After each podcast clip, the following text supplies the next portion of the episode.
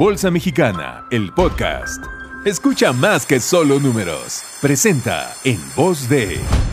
Hola a todos, es un gusto saludarlos. Soy Alberto Maya, subdirector de comunicación corporativa. Bienvenidos a un nuevo episodio de Bolsa Mexicana, el podcast. Hoy estamos muy contentos porque nos acompaña un invitado que le ha apostado al crecimiento y a la innovación, que se ha diversificado muy bien. Me refiero a Carlos Calac, presidente del Consejo de Administración y director general de comercializadora Círculo K, quien conversará con Juan Manuel Olivo, director de promoción y emisoras. Adelante Juan con nuestro invitado de este día. Gracias Alberto Maya, le saluda Juan Manuel Olivo. Hoy vamos a hablar de Círculo K, una empresa que está listada con deuda en el, mercado de valores mexicano. Carlos, bienvenido a Bolsa Mexicana, el podcast. Muchas gracias Juan y muchas gracias a todos por escucharnos. Gracias Carlos. Bueno, la historia de Círculo K en México está marcada por crecimiento, por alianzas, por franquicias, mucha innovación. En México venimos de un modelo de la tiendita de la esquina, de la tiendita de barrio era algo muy arraigado o es algo muy arraigado nuestra forma de comprar. Me parece interesante, Carlos, que han cambiado ese modelo. Es interesante, pero también retador. ¿Nos puedes contar la historia de Círculo K desde la innovación y cómo es un negocio sustentable?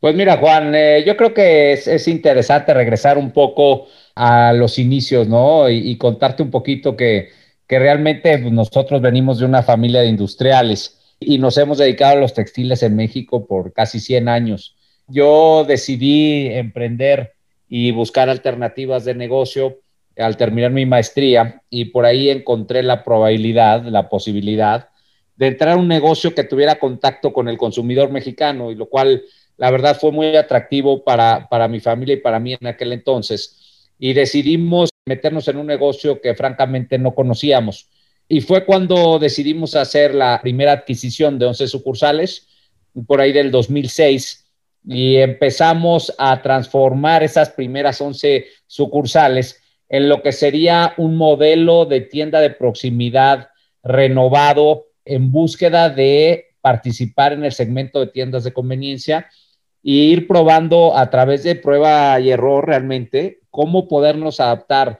a ese consumidor con esas 11 sucursales y, lo interesante en esas 11 sucursales es que yo tuve la oportunidad personalmente de, hacer casi todo, ¿no? Eh, eh, pichaba, bateaba, cubría primera base, se atendía las tiendas, atendía sistemas y me dio oportunidad de primera mano de, conocer muy, muy de cerca el negocio y de empezar a ver qué se podría hacer para entenderlo mejor y poder tener un nivel de competitividad eh, más interesante, ¿no? En esos años la verdad, eh, mi familia me apoyó muy, muy de cerca y la empresa fue creciendo en su capital para ir abriendo tiendas gradualmente, particularmente en la zona metropolitana. Y muchos de nuestros oyentes están eh, por la Ciudad de México, seguramente habrán visto muchas de nuestras tiendas.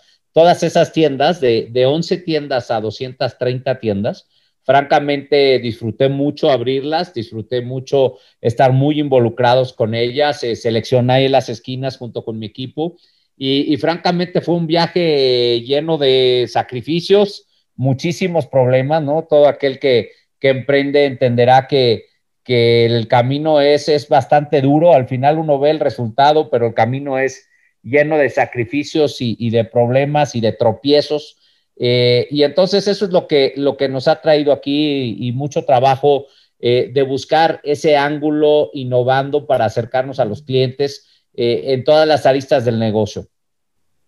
Un, un, salto importante, Carlos, es cuando decide negociar con Grupo Modelo la compra de tiendas extra. ¿Qué nos puedes compartir de esta experiencia? Pues mira, Juan, es, es una decisión determinante eh, nosotros llegamos a, 230 tiendas, teníamos un negocio eh, que tenía sus, virtudes porque era un eh, network de tiendas concentrado en la zona metropolitana con una operación de bajo costo, lo cual nos daba la oportunidad de tener un negocio con cierto grado de control. Conforme fuimos avanzando, nos dimos cuenta que estábamos metidos en un negocio de muchísima escala eh, con competidores muy importantes y que nos veríamos en la, en la disyuntiva de decidir si continuábamos en el negocio eh, y nos volvíamos relevantes, ¿sí? O de plano le dábamos una visión de más de mediano plazo al negocio y lo íbamos a tener que vender.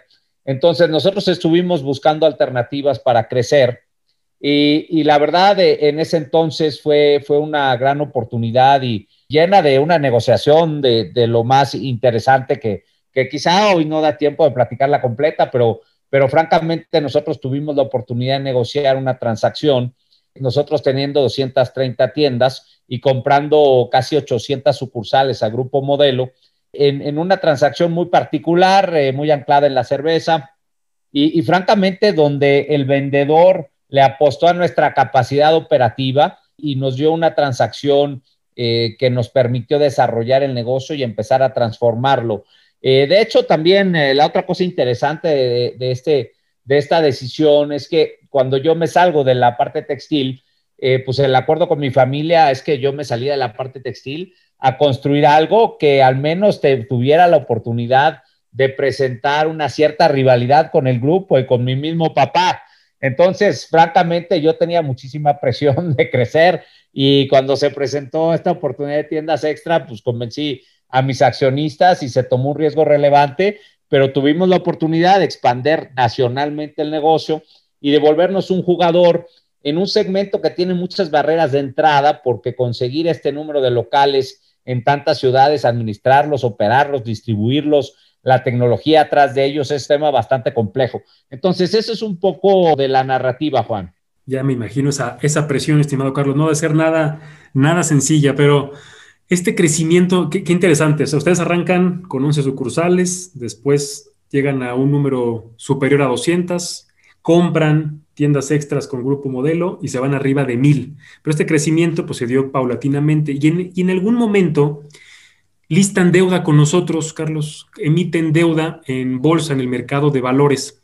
Platícanos, ¿qué te llevó o qué le llevó a Círculo K tomar esta decisión? ¿Qué retos encontraron? ¿Dónde está lo bueno? ¿Dónde está lo no tan bueno? ¿Qué nos puedes platicar? Pues mira, Juan, ahí también, ¿no? Y, de nueva cuenta, este camino a, volverse una compañía más grande, más sólida, más institucional, pues está lleno de aventuras y lleno de, explicaciones y lleno de errores, eh, francamente muy lleno de errores. Eh, pero pues los errores de alguna forma al seguir uno adelante pues quedan, quedan ahí atorados en el tiempo. La razón principal de nuestra salida a bolsa tuvo que ver con el tema que cuando nosotros compramos tiendas extra, al ser un negocio mucho más grande que el nuestro, tomamos la decisión de invitar a un private equity americano a participar con nosotros en el negocio. La entrada de ese private equity fue en dólares, que coincidió con la devaluación de nuestra moneda en ese periodo y que nosotros, uno de tantos errores, de no haber tomado una cobertura de los dólares, la devaluación generó que ese private equity tuviera una posición de convertibilidad débil y empezamos a tener algo de tensión que nos obligó a nosotros a encontrar la forma de recuperar el control de nuestras acciones. Y la verdad, la mejor forma de controlar nuestro capital era encontrar la manera de liquidar la posición del fondo de una manera ágil y eficiente a un costo razonablemente bueno. Y, la verdad entramos en esta aventura de platicar con ustedes, de hacer la parte de las calificadoras, de pasar todos los procesos de institucionalización, de gobierno, de compliance, de sostenibilidad, que ya traíamos muchos de ellos dado el involucramiento del fondo, pero la verdad fue muy divertido y, muy interesante al final, en el momento de, avanzar en algo tan nuevo como colocar papel para nosotros, pues la verdad es que no estaba muy, muy seguros de cuánto íbamos a colocar, si lo íbamos a lograr colocar, a qué tasa lo íbamos a lograr colocar, eh, y fue todo, todo un proceso muy, muy interesante, Juan. Déjame darles un poquito de contexto para las personas que nos estén escuchando, Carlos. Círculo K emitió deuda, poco más de 1.200 millones de pesos. Esto fue hace tres años, en el 2018, en, en bolsa. Ahora, y déjame seguir llevando la plática, Carlos, un poco por orden de tiempo. El año pasado, ustedes, nosotros, todos los sectores, todo el mundo nos cambian la jugada. 2020 fue un año complicado, con retos muy distintos en cada sector. Y evidentemente que el hecho de que la gente no vaya a la oficina, no salga de casa, no esté caminando, pues quizás el reto de que no visiten tus tiendas, pues era un tema latente y en muchas ocasiones los costos, principalmente los costos fijos, la renta y demás, pues esos no cambian. Revisando la información, pues el 2020 lograron superar sus ventas si la comparamos con 2019. ¿Cómo lo, cómo lo lograron, Carlos? ¿Qué, ¿Qué hicieron el año pasado ajustándose a esta nueva realidad? Pues mira, Juan, yo creo que te mentiría enormemente diciéndote que estábamos preparados porque la verdad no lo estábamos. Ni nosotros ni nadie estaba preparado para una transformación en los hábitos de vida de las personas tan dramático. Tuvimos la virtud, ventaja de, mantenernos como negocio esencial y mantener nuestras puertas abiertas al público, eh, tratando de satisfacer esas necesidades básicas de la mejor forma posible a, a toda la población y a todos nuestros clientes. Sin embargo, las caídas en tráfico, los problemas de la cadena de suministro, eh, los problemas en el capital de trabajo, eh, fueron, fueron muy intensos, ¿no? Y el trabajo que se llevó a cabo por nuestro equipo, al cual la verdad congratulo por, por los esfuerzos que se hicieron, estuvo muy, muy anclado en el tema de una integración del equipo muy, muy severo, o sea, escogimos esas cinco o siete personas clave de la compañía y nos metimos, imagínate, en un war room ¿sí? Empezamos a trabajar eh, con muchísimo foco en las áreas prioritarias, ignorando el resto, un trabajo muy intensivo de pelea contra el costo y un trabajo muy intensivo de una administración flexible, acomodándonos al día a día de las oportunidades y al día a día de la satisfacción de esos consumidores que estaban por ahí en diferentes partes. Un, un reto tremendo. También el hecho de haber podido lograr algunos avances en la venta vienen de periodos de hace varios años donde nosotros gradualmente hemos ido buscando complementos a nuestro negocio que pudiesen ser interesantes para que a través de los años se vayan diversificando las fuentes de ingreso. Y en este caso, la pandemia eh, nos obligó a voltear hacia allá ¿sí? Y empezamos a anclar mucho negocios de medio mayoreo para atender al canal tradicional, nuestro negocio de combustible que, que empezamos a ir desarrollando hace tres, cuatro años, fueron la base de poder compensar un poco los esfuerzos que se hicieron en otros canales para compensar la caída en ventas y tráfico que tuvimos en nuestras tiendas. Al final del día, evidentemente sufrimos como todos, pero seguimos trabajando muy, muy fuerte para seguir adaptando, seguir innovando, seguir buscando mucho trabajo en entrega a domicilio, estrategias eh, de sinergias con, proveedores de servicios, con proveedores de productos innovadores. Entonces fue, fue todo un proceso que fue muy, muy este, retador, pero muy interesante, Juan. Por ahí del 2018, Carlos, hiciste un, comentario que decían gasolineras, el próximo objetivo de Círculo K. Y ahorita ya nos comentaste un poco de eso y también dijiste la palabra innovación. Vámonos Vámonos a esos temas, mi estimado Carlos. Pues mira, Juan, el, negocio de conveniencia a través de los años siempre ha tenido una relación muy estrecha con el negocio de combustible. Particularmente en Estados Unidos es un binomio muy, muy común y muy estándar. Entonces, eh, los grandes operadores de tiendas, incluyendo nuestro socio estratégico en Estados Unidos, Circle K, eh, operan networks de gasolina importantes. Nosotros habíamos destinado todo nuestro capital a la expansión de tiendas para lograr ser un jugador nacional.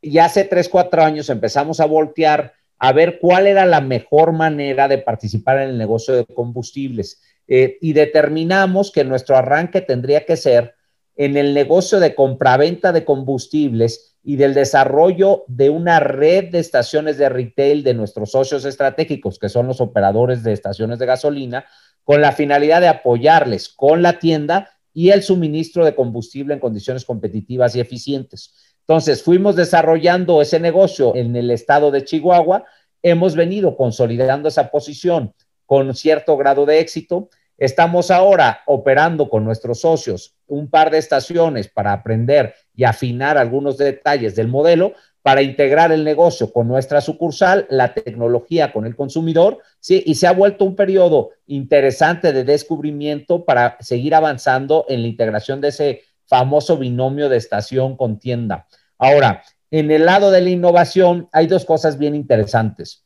Eh, la primera, empezamos nuestro tema de entrega a domicilio con los proveedores de servicio eh, estándar, que la verdad tienen unas tecnologías increíbles como son Rappi, eh, Uber Eats, eh, Corner Shop, Didi, estamos trabajando con todos ellos. Tienen ustedes que ver que en la pandemia era la desesperación de poder hacer llegar los productos al consumidor y desarrollamos ágilmente el contacto con todos estos proveedores de servicio que fueron muy útiles, hicimos sinergias interesantes y a su vez lanzamos nuestra propia plataforma de entrega a domicilio y de recoger en tienda que se llama Contigo CK, la cual ha avanzado de manera muy interesante, ¿sí? Para poder empezarle a darle al consumidor esa conveniencia de cualquier forma que la requiera, a través de su teléfono, si visita nuestra tienda, si quiere recoger los productos, si nos quiere pedir a domicilio, si quiere pedir con alguno de nuestros socios estratégicos a domicilio. Tendríamos que darle al consumidor diferentes alternativas y ese proceso va a terminar en nuestra mente de consolidarse a través, estamos ahora haciendo algunas pruebas para lanzar lo que va a ser nuestra compañía de telefonía móvil, a través de la operación de un operador virtual móvil que se llama también Contigo Móvil y la intención es darle a ese consumidor a través de ese servicio de telefonía herramientas interesantes e innovadoras para poder tener una relación con nosotros más intensiva. Pues felicidades, Carlos, por tanta, tanta innovación, tanta diversificación de un negocio que poco a poco fue madurando a través del tiempo. Y, este año, ya 2021, Carlos, arranca, seguimos en pandemia y queremos que en gran medida, en función del ritmo de vacunación, pues se irá reactivando aún más la, la economía. Pero, ¿qué hay para Círculo K en este 2021? Cuando empezó la pandemia el año pasado, yo le dije a mis hijos que, que, francamente yo creía que iban a estar fuera de la escuela un par de semanas, ¿no? Y que y que esperaba verlos pronto de regreso a la escuela. Entonces, este, pues parece que me comí mis palabras y, este camino ha sido mucho más largo y mucho más difícil de lo que ninguno de nosotros hubiera imaginado. Eh, igual como toda buena organización optimista y empujando hacia adelante, nosotros esperábamos que terminara en septiembre, luego en octubre, luego en diciembre, ¿no? El arranque de este año, particularmente enero y febrero, han sido muy débiles desde el punto de vista del consumo, eh, muy débiles para nosotros, con un sinnúmero de restricciones, de horarios, de leyes secas. Eh, ha, sido, ha sido muy, muy difícil el arranque. Eh, afortunadamente, la organización ya aprendió a operar en un ambiente de mucha restricción, en un ambiente de mucho control, en un ambiente de mucha eficiencia, y estamos en el proceso de empezar a ver una recuperación estas dos primeras semanas de marzo afortunadamente empiezan a mostrar un consumidor con ganas de salir, con ganas de consumir, de motivar la economía local. Eh, y estamos trabajando muy fuertemente para estar listos para eso, eh, estar listos para nuestros clientes, estar listos con los productos, estar listos con el carro preparado, eh, la gasolina cargada, el aceite preparado, el piloto listo, ¿sí? Para, para poder ir avanzando en esa recuperación de la demanda y recuperando eh, gradualmente nuestra inversión de capital, y recuperando gradualmente nuestra expansión de tiendas y buscar esa consolidación de esta diversificación de negocios que está muy anclada a cómo maximizar la experiencia de nuestro consumidor. Entonces, nosotros vemos un 2021 de una recuperación gradual, pero estamos preparados para seguir buscando cualquier mecanismo para poder acelerar esa recuperación para nosotros. Ojalá así sea, ojalá así sea, Carlos, una recuperación gradual. Carlos, a nombre de la Bolsa Mexicana de Valores te quiero agradecer tu tiempo, quiero agradecerte que siempre Círculo K ha estado muy cercano a nosotros, quiero agradecerte aquel campanazo de hace tres años que no se nos olvida porque llevaron todos los productos de Círculo K Recordarás ahí en la bolsa que todos ganamos unos kilitos por aquellos días, pero la pasamos muy bien. ¿Algún comentario, estimado Carlos, que quieras darnos a manera de cierre? Eh, pues muchas gracias, Juan. Mira, aprovecho para toda la gente que está oyendo de decirles que sí hay un camino, eh, siempre hay un camino. Vamos a salir adelante y vamos a salir adelante todos. Eh, siempre hay un camino también para México, porque a veces todos nos, nos damos un poco por vencidos en cosas que no nos gustan de México eh, pero hay un camino para, para, todos nosotros y hay un camino para México, hay que, hay que seguirlo buscando. La Bolsa de Valores, la verdad, eh, ha sido una institución que siempre nos ha brindado eh, esa mano, ¿no? Siempre nos ha enseñado a cómo seguir aprendiendo nuevas y mejores formas de diversificar nuestras fuentes de financiamiento. nosotros tenemos la expectativa de, algún día pronto colocar nuestro capital en el público lo cual también nos daría muchísimo gusto seguir trabajando de la mano con la Bolsa de Valores. Eh, y pues nada más que decir, hay que eh, seguirle dando, Juan, y, y echarle todas las ganas porque nos vienen momentos interesantes y también nos vienen momentos llenos de oportunidades y hay que estar listos para poderlas capitalizar. Muchas gracias, Carlos. Te mando un abrazo. Muchas gracias, Juan. Un abrazo a ustedes y, muchas gracias a todo tu equipo y muchas gracias nuevamente. Muchas gracias, Carlos, por habernos acompañado en este episodio de Bolsa Mexicana, el podcast. La verdad es que ha sido todo un gusto conocer las estrategias y los retos que tienen en Círculo K. Los invito a que se suscriban en las principales plataformas de podcast. Les recuerdo que estamos en Amazon Music y que también nos sigan en nuestras redes sociales y que consulten nuestro contenido en el blog Hablemos de Bolsa. Me despido por el momento y nos escuchamos en el siguiente episodio. Que pasen un muy buen día. Suscríbete a nuestro canal y síguenos a través de nuestras redes sociales. Esto fue Bolsa Mexicana, el podcast.